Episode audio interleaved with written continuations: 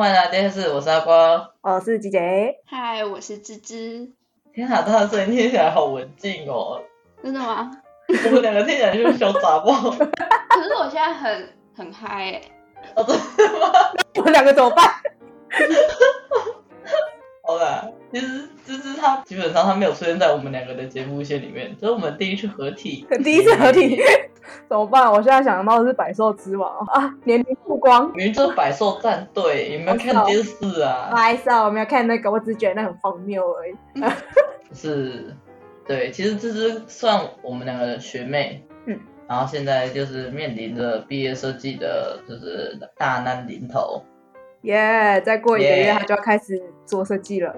耶 Yeah.！嗯，嘿，开心吗？不开心。哦，没有啦，我很开心。没关系，你不用说谎，没关系。对，不用说谎，没关系，我们都懂。好，今天这一题就是主要是因为芝芝的毕业设计是做这个议题啊，你可以为我们简述一下吗？呃，我的议题嘛。嗯，对啊，这 Yep. 是你想研究的主题啦，或者是说你目前在看的东西。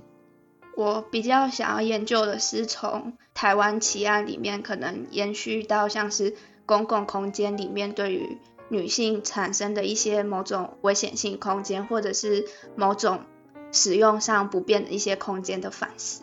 所以，我们今天节目的顺序来讲的话，就是会先讲案子，然后再讨论它的这案子里面的空间的状态是怎么样的。然后，但就是无可避免，我们还是要讲一下那个他对后续台湾社会的影响。影响那个 part 可能是我自己想谈的。那前面的就是去分析这个空间的状态是，就可能是芝芝想讲的吧？是吗？嗯。好，那我们要从第一个案子开始吗？还是？嗯。等等，我比较想知道为什么会想要做这个主题。嗯，你是说关于台湾奇案的部分吗？嗯。因为怎么说？就是我觉得现在都市生活中确实有很多空间，就是以女性来讲的话，可能会有一些使用上面的不适，或者是感觉受威胁。但是这些威胁都可能仅仅是日常生活中的某一小点的不方便而已，所以他可能对于其他人可能就会感觉没有那么的有震撼性的影响。所以我想借由像台湾奇案这一种比较有。张力、爆发力的这种事件，去让它可以影响到人们对于女性使用公共空间的这种反思，用一个比较相对极端的议题去讲述这件事情。嗯，因为我那时候在想的时候，就是在探讨这个问题，它或许对于有不曾感受到这一种威胁，或者是从来没有在公共空间。的使用上感觉不便的人来说，它可能是一件从来没有体验过的事情。但是如果对于那些每天都饱受骚扰的女生来讲的话，它可能是一个非常严肃的问题。所以，它就从某种意义上有呈现一种非常极端的感受。所以，我会想要尽可能让这个议题把它。放大，放大到一个可以吸引人去反思、去讨论的一个程度。嗯，那边思考一下。谢谢我的，好，谢谢还没有反过来。嗯嗯，我原本想说，哎，来总来帮你总结一下就，就哎，你讲蛮好，其实没什么好总结的。就呃，每一句都是重点，没什么废话。哇，怎么办？没怎么办啊，就是我就是要很尴尬。那我们来看第一个案子吧。平常都是我废话比较多，你就是很爱用这种十倍字。所以我们可以试着谈谈看吧。可以从你想从哪个案子开始？嗯，就照顺序吧。好，我们第一个案子要讲的是屏东美和中学代师案，在一九七七年发生的。好，我开始讲吗？Yep。那。这个案子其实就是在美和中学的那那一年的注册日里面，有一个叫钟正芳的女生，她在注册日结束之后，她跟她的同学一起到冰果店吃冰，然后在吃冰的时候，她跟店里面的邻座的男生因为歌的问题，他嫌那首歌。不好听，所以起了口角。然后在他们离开之后，那家店的老板的女儿就看到说，有三名年轻男人就骑着机车堵在了那个中性女学生的脚踏车前面，像是要问路的样子。然后从那之后就再也没有看到那个女学生。过几天之后，她的尸体就被发现在益丰制瓦厂的水池里面。然后他的身上的穿着是他穿着当天失踪时的学生服，然后他的包包也在那个水池里面被找到。他的衣服外面没有破损，只有长裤的拉链被拉开，但是里面的内裤也没有破损或者是其他的痕迹，说明他顽强抵抗，让凶手仅只能在他的大腿与内裤边缘摩擦射击。然后因为这件事情造成淳朴民风的南部乡镇有一掀起水花，所以导致警方开始大力的排查这件案子，到底是什么人所为。然后在最后的话是找到一个叫黄坤亮的嫌犯，曾经因为多起的强暴案跟妨害风化罪入狱，在中性女同学身上所采集到的精液跟她的血型有成反应，所以证明后面他是凶手，以及他在他的家中找到了一顶披头士式的假发，跟当天他冰店的。老板女儿在桥上目睹的那个长发年轻男人相仿，所以就就决定他是这起案件的重大嫌疑人。这样，然后这件案子的话是在早期的南部掀起了非常大的影响，是因为它牵扯到了未成年性侵以及相相对来讲是年轻女学生在公共空间的使用安全与自由。像是钟正方在冰果店，因为他嫌当时店里所播放的流行歌曲不好听，所以他跟了旁边吃冰的年轻男生起了口角冲突之后离开了店里，然后在回家路上的桥上又被年轻的男人所骑机车所挡下，然后造成了之后的行踪不明。然后从某种程度上反映当时公共空间里面，他可能是否会对于年轻的女生或者是一般女性，她是否有真正参与公共空间的自由的一种反思。一九七七年是，等一下我用小算盘算一下啊。小算盘。四十四年前。嗯。可是你知道，因为你刚刚讲到说算那那件事情对于当时有一个很大的风波，但是你刚刚描绘的这件事，其实到现在好像还是蛮常见的啊。对啊，只是当时可能民风更保守。我我要提问，我要提问。嗯。就是他在说。音乐难听的时候，那个嫌疑犯是呃跟他起口角的那个人吗？后来没有证据说那个男生就是最后杀害他的人，但是后来的目击者有说到长发的男生跟那时候的在店里面的人就是相似。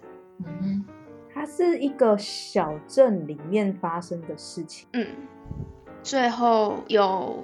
计程车司机的证词说，有三个年轻的男生。那个计程车司机这个角色出现是，好像是疑似运尸体的时候，就是他好像是载到这这个这三个年轻人啊。嗯。然后就是他们带着一个沉重的麻布袋，然后原本要去凤山，但是后来在屏东进入高雄的边界，他们就叫他打住，就再不要去。嗯。然后最后他们最后。最后，这群人消失的就是在这个制瓦厂的附近。嗯嗯，这里面出现了两个公共空间，一个是苹果室，一个是桥上。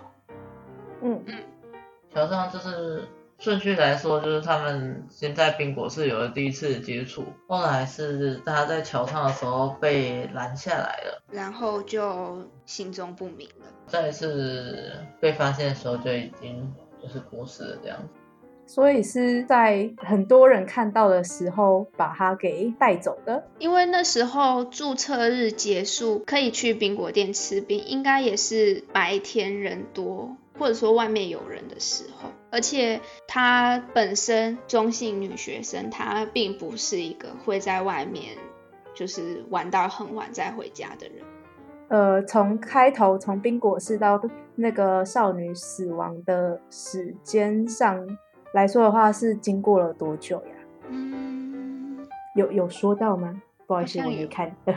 你给我现在打开来看哦，你他妈的！嗯，好呀，我看一下。Open book，然后都不看书，我不知道我们到底要怎么办呢？我老师不知道哪里，你们怎么办？你自己看，你找到答案再跟我说。哦，我看到了。哦，那那我我来大概叙述一下他的时间轴。二十三号早上十点是办完注册日，然后他们就去了冰果店吃冰。嗯，然后在大概十一点五十分的时候，就看到那个女学生在桥上与男士交谈。之后就是在计程车这边啊，计程车的宣言是说他在二十五号。也可能是二十六号的时候，晚间十一点看到三名男士，呃，拦车，然后带了一个大的沉重的麻布袋要离开这个地方，这样子，这个就是大概的时间轴。嗯，然后三月三号的时候就发现，在那个制瓦厂的水池发现了他的尸体。嗯，那你觉得这一个案子它代表的是公共空间危险的呃哪一个部分？嗯。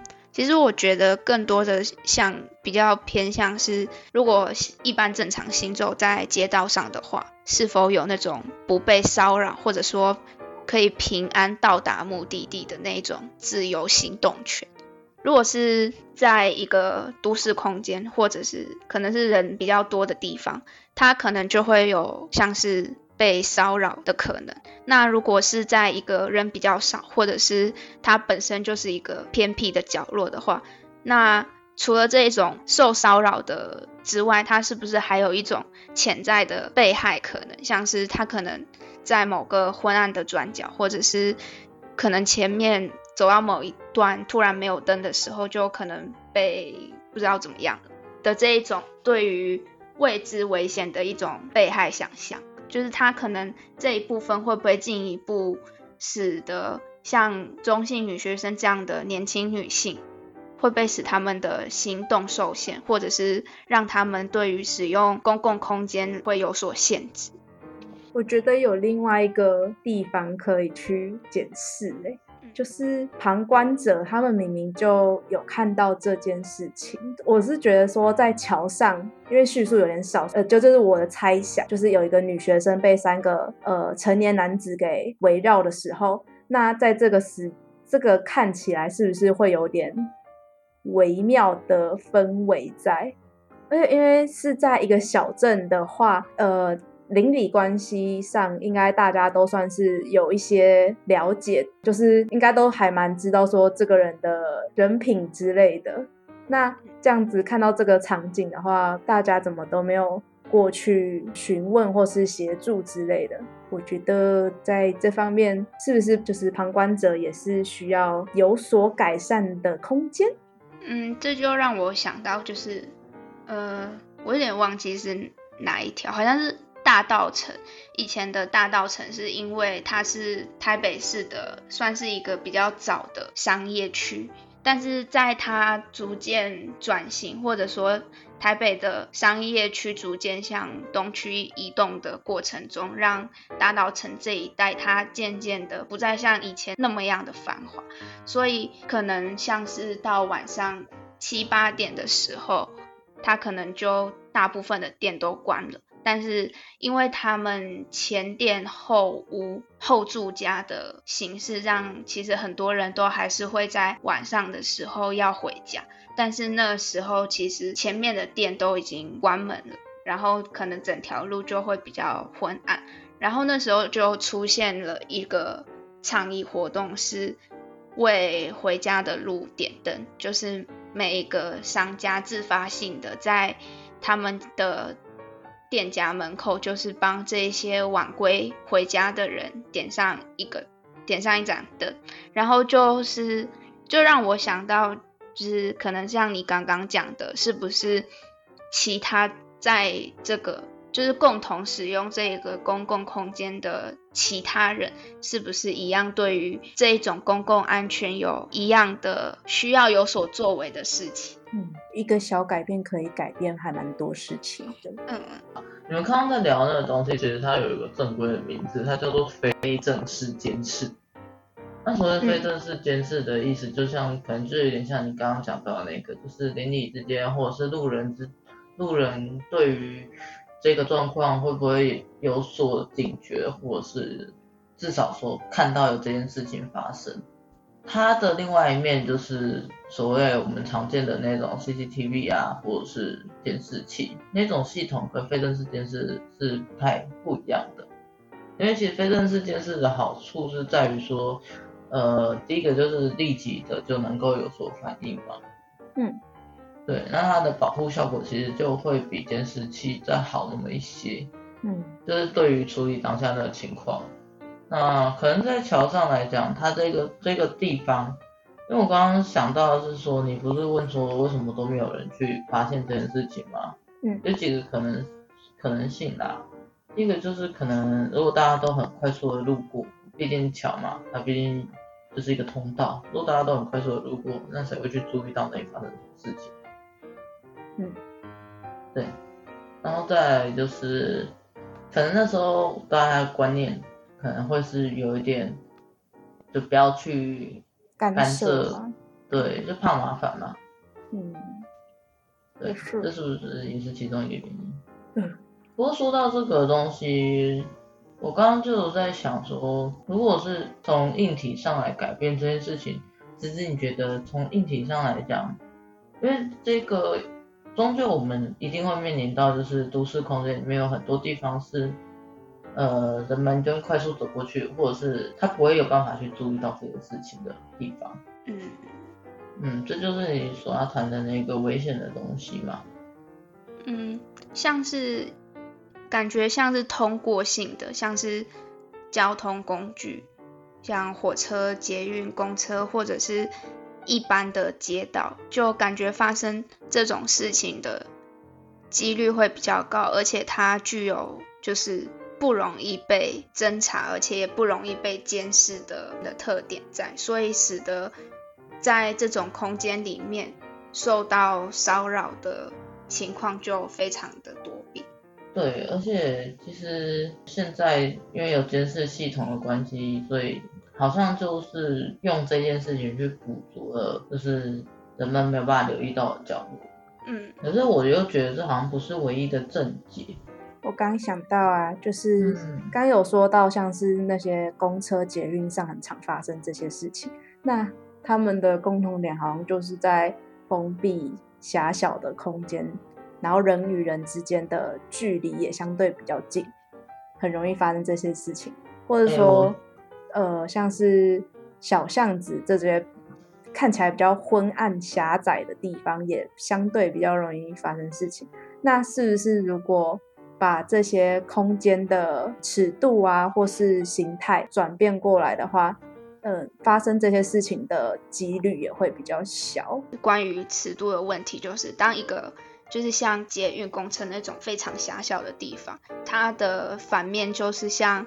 它其实因为太过狭小，所以你会感觉到的是那种比较近距离的，可以感受到的，像是一种你可能已经知道会有什么样的情况，像是你可能会被有不舒服的肢体接触，或者是搭讪方式之类的这一种。可是如果换到了一种与它相反的比较大或者是无限大的尺度的时候，那像是前面说的这种可以。被预测的危险，它是不是就变成无法预测的危险？说那是不是比较大的尺度跟一个比较封闭的尺度，它其实对于使用上面的感受都是不友善的。你在描绘的那个东西就有点像是在荒郊野外吧，对吧？嗯，就周边什么都没有的时候，它其实也会造成另外一种的危险。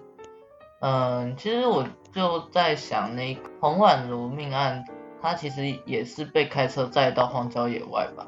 嗯，那他这个命案的话，其实这个命案在台湾历史上算是蛮有名的，其实也算是蛮难过的一件事情啊。呃，那时候台湾有一个很重要的法案，叫做《妇女参政权四分之一保障条款》，它在一九九六年的时候通过了。为了推动这个法案，非常努力的这位女士叫做彭婉如，在她最重要的这个法案通过的这个时刻，她却不在。那其实后来的，就是过一阵子之后，发现她过世了。法案通过前一天晚上，最后是被目击，应该是在晚上十点五十分。然后呢，搭着计程车离开了饭店之后，就就是失踪了。后来的结结论，直接讲结论，就是上了计程车之后被载离开，然后嗯，应该是被计程车司机所杀害了这样子。嗯，反正有人推断说他是在路上被杀害的，然后陈尸的地点是在乌松乡的一个荒野。这样子也不知道在这个期间发生了什么事情耶，这是一个死角。对对。就是死角在讲的，不只是就是所谓后来被弃尸的这些荒山野岭，还有另外一个死角，呃，就是能够随意将人移动到这个荒山野岭的计程车的这个媒介吧。嗯，而且因为我们没有办法就是知道说这个期间到底发生了什么事情，因为如果他是嗯有看窗外的话，其实他可以知道他那个计程车司机已经把他带到一个不知名的地方，那他就可以用。手机去求救，可是他并没有这么做的话，那到底到底被被做了什么事情？对啊，就是首先你要确定的是，当他发现怪怪的时候，他到底是有意识的状态还是没意识的状态？这我们现在可能也不得而知。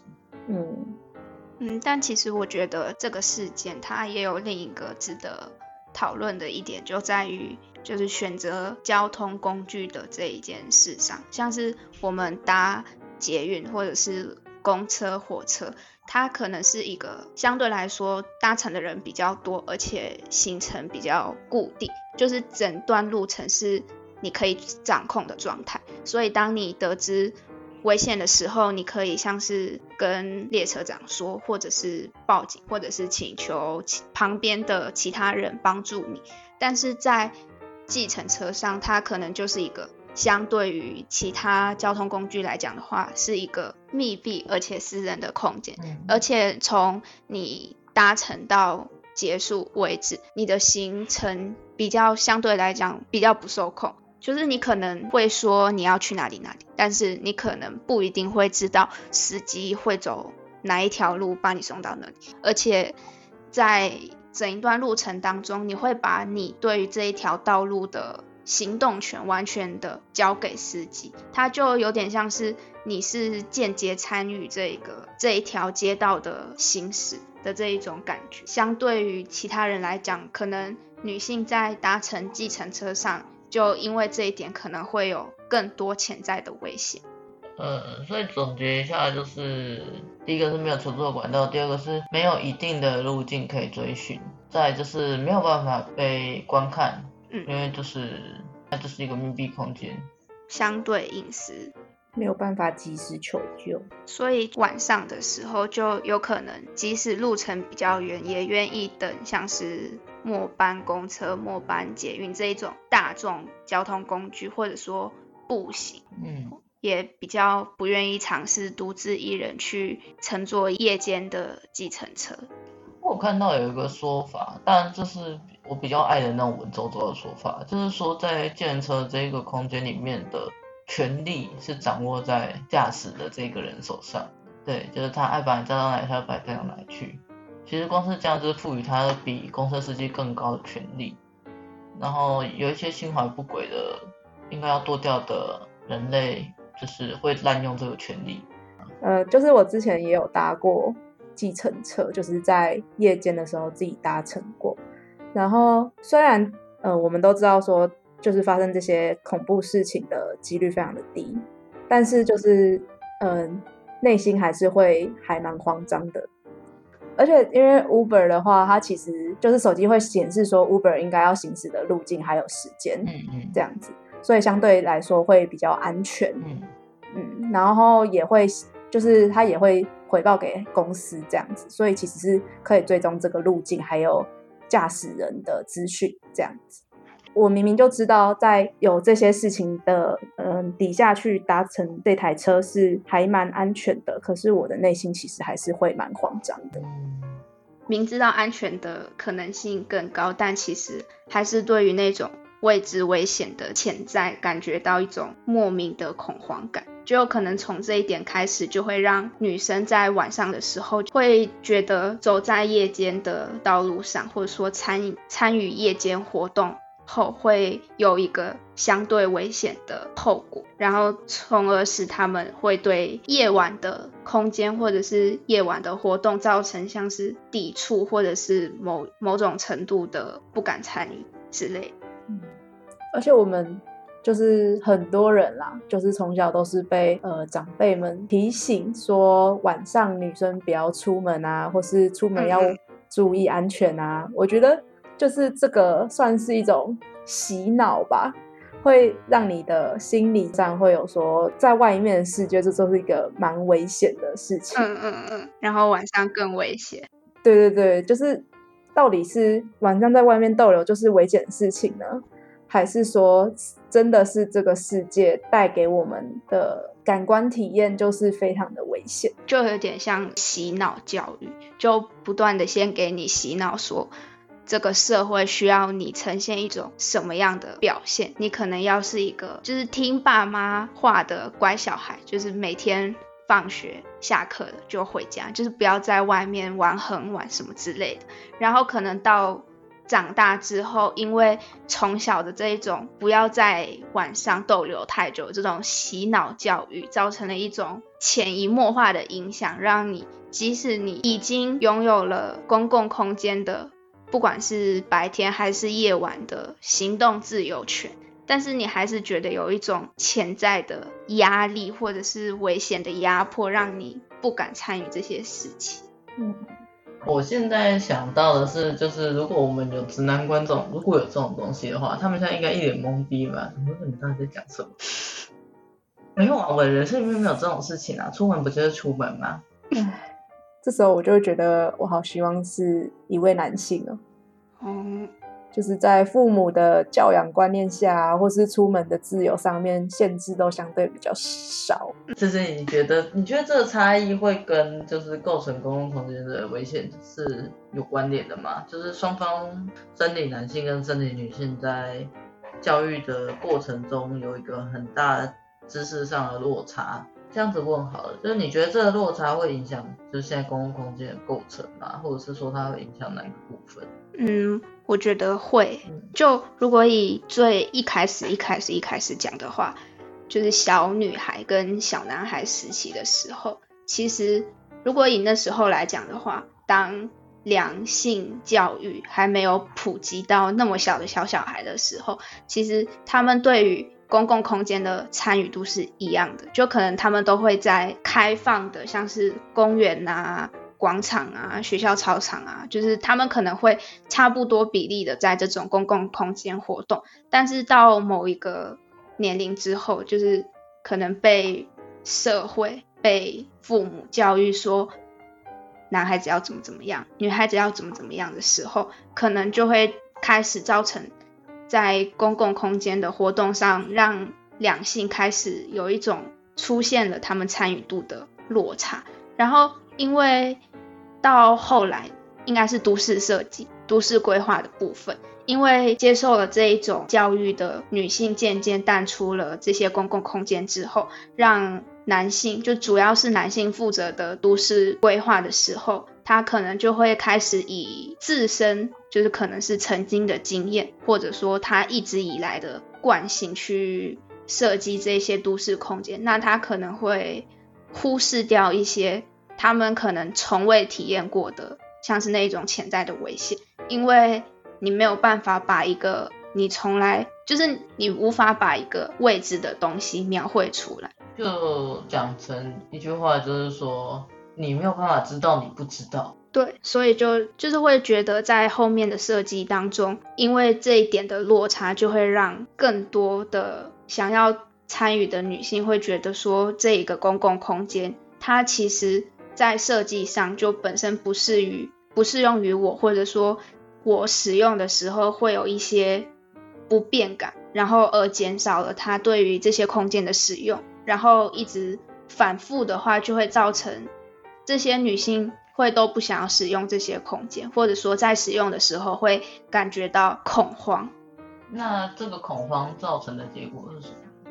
就可能是造成一种。加深社会的固有印象，就譬如像是晚上很危险，女生都不要出门，或者是帮女生宿舍或者说女孩子的家里设晚上的门禁之类的，嗯，或者说像是一些计程车司机觉得大半夜载女生可能会有什么被缠上莫名其妙的事情，就觉得载女生很麻烦，所以。拒载女生之类的这一种事情，就是它可能是一个，当某一边产生了一股效应被另一边吸收的时候，它反而又去影影响到了原本影响它的那一边，就是一种不断反复相互影响的关系。谢谢，请说话。其实，其实刚刚那些事情就是一个恶性循环。嗯嗯，我觉得是。但是以现在的教育来讲的话，就可能以空间设计的教育来讲话。我觉得已经蛮多的人意识到了女性在公共空间使用上的危险性，但其实如果要真正做到一个让生理男性与女性都感觉到舒适，或者说不再担惊受怕的使用公共空间，就是那种实质性平等使用的程度的话，我觉得还是需要很久很久很久才能够达到这样的效果。嗯嗯，教育我觉得也是。我是觉得你不用担心男性的舒适啊，他们一直都很舒适。抱歉。而且反正说实话啦，我们现在是谈论毕业设计的东西，我们可以任性一点，可以就是为女性着想多一点。你应该也没有想过要谈男性的部分吧？呃，对，目前没有。哦、不，不要理他们，我真的不要。反正我们不 care 你。你不要每次讲一些就是危险的话，都一定要把我拖下水好吗？就是虽然我的言行举止都在告诉大家我不 care，但是我不想把它说破。这就是大人的优雅，懂吗？好吗？那么我们把这里剪掉，剪掉。所以有点就是先把话题收束一下。嗯，所以你这一次到底想要谈的东西？嗯，是什么呢？你说毕业设计？对啊，因为我们毕竟我觉得，我现在目前为止听到或看到你的你写的东西，你好像就是针对公共空间的危险性去做一个讨论，但是讨论完之后，你会产出什么东西呢？我可以先讲我最一开始想过的，就是我最一开始的想法是，因为。就像我刚刚讲的，可能男性设计师在设计这些公共空间的时候，他因为没有办法说出他不知道的东西，所以他没有办法去体会女性的那种不舒服的感觉，所以就造成了很多地方其实都还是很不适用，但其实。要去修正的时候，男性设计师可能会觉得说，我已经尽我所能的帮你改了，但我真的不知道危险在哪里的这种可。所以我想的是，站在女性的角度，我可以把我们所遭受过，就是可能曾经感觉到危险、感觉到不舒服的地方，可以把它放大到你可以感受到，就所有人都可以感受到的程度，去让。不同的人，他可能是不同的性别的人去体会那种当下参与那个空间的不适感。它其实存在于女性每一天的活动当中，但其实因为你没有参与过，所以你从来不知道这件简单的事情，其实它是一件如此的感到担心受怕的事情。嗯，我一开始的想法是这样。那现在你有什么改变吗？在想法上面？现在好像还没有改变。我我我以为你说一开始之后后面会有有所改变，我才这样问啊，真是尴尬。还没来得及思考。其实我刚刚就是我们讲完这两个案例嘛，我会想要问的是，就是因为我们是建筑系嘛，所以到头来你还是要以建筑的方面去解决这件事情。那你有没有想说，就是你所操作的形态会是一个固定场所，就是单点，像是某栋建筑物这样子去操作呢？还是说你想要以街道的形式去操作，或是说你有一个呃系统在，就是该用什么样子的形式去改善这样子？我先打断一下这个问题，重点是你有想要改善吗？你的目的是什么？嗯，就是我目前的目的不在于改善。而在于要提起对于这件事情的思考，嗯，因为我觉得，如果就是以改善来讲的话，其实像是蛮多事情在一般人的认知里就可以达到，像是我可以在你回家的那一公尺，就是可能只有一公尺的路上，我可以装十个 CCTV。之类的这种事情，或者说我可以在一条路上装二十条路的这一种的事情，他们可能会觉得，那我用这种物理手段就可以解决的话，那我为什么要再为了这种事情去做一个建筑设计？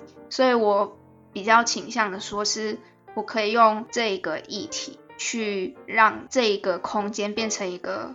像是美术馆或者博物馆的那一种展览，或者是也可以想象成是剧场里面的一出戏，它是让你去体验，让你去参与感受那个议题，或者说那个主题想让你感受到的东西。嗯，所以比较像是说想要去让大家去意识到这件事情，这样，然后去体验这件事。嗯，我目前的想法是。那你想以怎么样子的形式去嗯操作？就是以建筑形式来说，因为你刚刚有提到说像嗯博物馆或是剧场这种样式，嗯，那有没有比较具体的想法？嗯，曾经的一个想法是把像这种公共性的。危险当成一个连续性的展示空间，就有点像是我把一条路的其中某几个点，把它变成我的一个展示场所，然后所有人会顺着这一条路进去体验这连续性的那种危险感觉。它会比较偏向是一个展览或者说体验性的空间，但这只是最初步的设想。嗯，这样听起来。很像是说，嗯，哎，这样，这样听起来感觉，如果你把这个空间带到真的街道上面的话，就是像是我们平时走的一条不会让人意识到有危险这件事情的一条路。那如果你要以某种操作手法让这条路，呃，假装它原本是一个非常安全明亮的一条路，在你的操作之后。反而变成了一条会让人意识到说，其实这里是一件是一个非常危险、需要提高警觉的地方。那这样子的话，其实也可以达到你所希望的效果，而且算是说不用去到一个一个室内就可以体会到这件事情。嗯，我一开始的时候也没有把这个空间设定成。非密闭空间不可，就是它可能是开放型，也可能是半开放，也可能是封闭的。嗯，它的形式，嗯，我目前还在思考中。总结一下我听到的，就是想要做的东西有点像是把，呃，这公共空间的危险性的这件事情，就是把它浓缩起来，然后就是转换成设计，但是至于这个设计的形式跟它的。尺度那些还没有决定，尺度大概上有，我目前是有想象过它可能的尺度，它不会是一个非常小尺度的，但它也不会是像一条街连两旁的建物都有的那一种大尺度。我觉得听起来有点像是恐怖箱，恐怖箱它带有一点随机性，然后你看不到这个东西，然后你。用身体的某一个部分进去触摸它，所以它有一种像是负面的版本的摸彩。可是你不觉得，如果你要体验这个空间，它的确算是一个随机性的事件呢、啊？你要问设计师，我不知道，设计师是这样吗？嗯，算，因为我一开始的设想是让他们会有一个叙事性的连接，但是后来其实发现，纵观这些事件发生的经过，其实他们都就是他们发生的事情是完全不符合逻辑的。所以它其实有很高的随机性在，这样其实不一定要走一个非常实际的，可以比较偏向是虚幻的那种类型操作。我定的题目就一开始定的题目就是虚拟空间设计。嗯，的确，这样听起来比较符合你可以操作，你比较比较好操作，嗯哼哼，也比较好去发挥你想要做的事情。嗯。就确定它不会是一个就是那叫什么、啊，就是传统的建筑师出身的人会很想看到的设计。但是，嗯，我觉得不要理他们。对，我觉得现在听起来很好玩，你就对，好好做，对，加油，撑下去，坚持自己的主见。我怕我明天在传统建筑师里面。的漩涡里啊，没关系，你就你可以来跟我们聊天。对，真的也不能不能讲什么，因为就是嗯，很有可能。我觉得非常有可能。嗯，我就会在一提评的时候就被一枪打死。可是如果你做的够偏离实际面的话，老师他们应该也比较不会去打枪那一块吧？可能因为他们没话好讲。就是首先你要打枪一个东西，你要先确定你听得懂。对，因为不知道该从哪里讲。也不能这么说，就是我觉得我们系的老师就会很擅长，就是打枪一些他们自己也没听懂的东西。断章取义大师。这样子的话，可能你一开始就要很明确的确定你的主题是什么，然后给他们一个非常明确的破口，给他们去询问。哦，这也是一个方法哎，我好像没想过可以这样子拼图。就是先设想好他们会问的问题，然后去叙述你的设计，让他们找到一个破口或是一个可以询问的点。可是我发现，就是每次他们都不会在你的设想范围里面提问，他们关注的点都非常的匪夷所思。嗯，这我有同感，是没错的。嗯，我因为我后来有点学会，是说你要怎么样不受伤呢？就是不要抱有任何期待跟预设。你你帮他们想的越多，你就会越受伤。反正的，反正就是乱问的，你自己也听得出来，有在认真问的，再认真回答就好了。啊，记得在台上不要白眼翻上去就还好了。你是在呛我吗？我没有，我没有。我只是觉得很经典，那还不是好好的毕业坐在这里了。我只是觉得那个很经典，我觉得很好笑。怕不怕？什么？我好像曾经在某，我不是好像，就是我曾经在某一次评头，就是大翻白眼，还被菊姐录下来了。而且我还录影呢。对啊，还被我自己拿来当 GIF，然后贴在我的方格子下面。我其实也像那个摄影师。你很棒，你很棒，嘿嘿，你超棒。没事啦，没事啦，我知道，我知道。嗯，因为我们这次的主题还是以讨论毕业设计的议题为主，先以案子开始，然后往外延伸出去一些，我觉得可能算是比较抽象，而且甚至于对于没有相关生活经验的人来讲，可能会想说我们到底在讲什么。那你们觉得这个讨论给你们的感觉是什么？嗯，因为我其实之前也没有查查过说就是这方面的新闻或是议题吧，就是没有深入探讨过。嗯，然后我就是刚刚有在想说，其实如果你没有在关注于这个话题的话，你只会觉得你的生活有一些不便，可是你也就是就这样子带过，就觉得就是一个日常，你也不能改变什么。嗯，但是就是当你比较有系统的去把这些东西盘点出来的时候，还蛮可观可怕的。嗯，请问一下芝芝小姐，这是你想要造成的效果吗？这是你憋出去想要造成的效果？算哦，对啊，要掀起巨浪。哎、欸，阿光，对，请说。我发现啊，虽然我们两个讲话起来比较豪迈，可是，嗯，这位呃声音听起来比较文文静的芝芝同学，内心其实 比我们还要狂放。好水哦，好水哦。深藏不露，波涛汹涌。不愧是惊喜箱的概念的感觉。你知道，就是回顾一下我们在芝芝这个年纪的时候，我们大概也不会讲出讲出这样子的。我说的是好的意义上的好语啊。嗯，就是我们那个好语，就当我们在你这个时期的时候，我们都还在呃，应该呃，好像呃，大概啦，应该吧，可能啊，我也不太确定。对，对，而且应该说也比较。难会去讨论说比较黑暗面的这一方面去作为议题去操作。我来说的话，因为很容易被占啊，就怕怕嘛。你说直男们嘛？对啊，而且你也知道嘛，我们建筑系老师很多都是直男。而且你要理他们，你要想，就是机姐做的已经是一个，就是。我觉得她已经是做一个很不容易被占的话题了。嗯，就殊不知她的议题评也是惨烈。为什么？因为那时候机姐她她做的东西不是青年住宅嘛。嗯。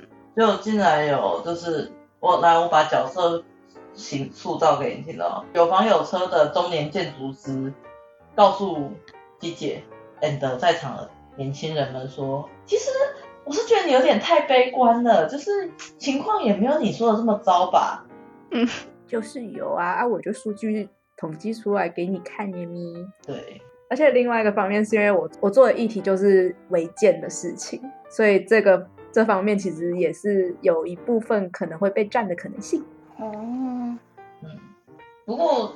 如果以这就是单纯从媒介这一点上来讲，你就比较没有这个束缚吧，因为你本来就不是要做这样类型的东西。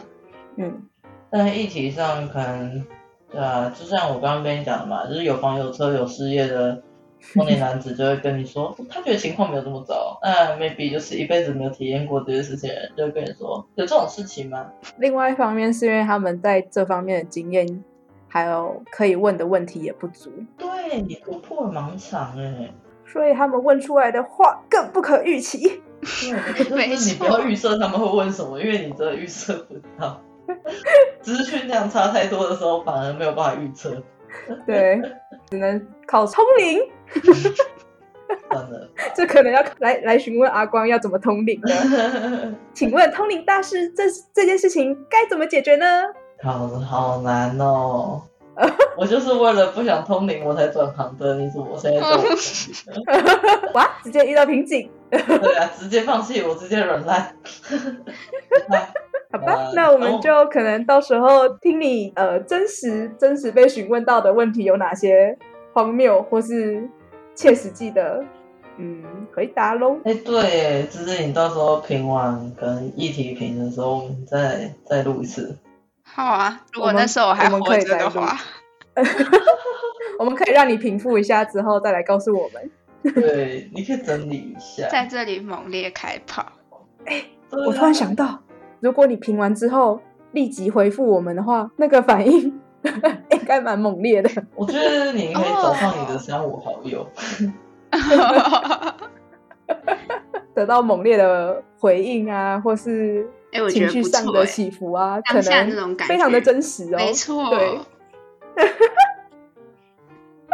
我们还可以邀请甄嬛，两面立场。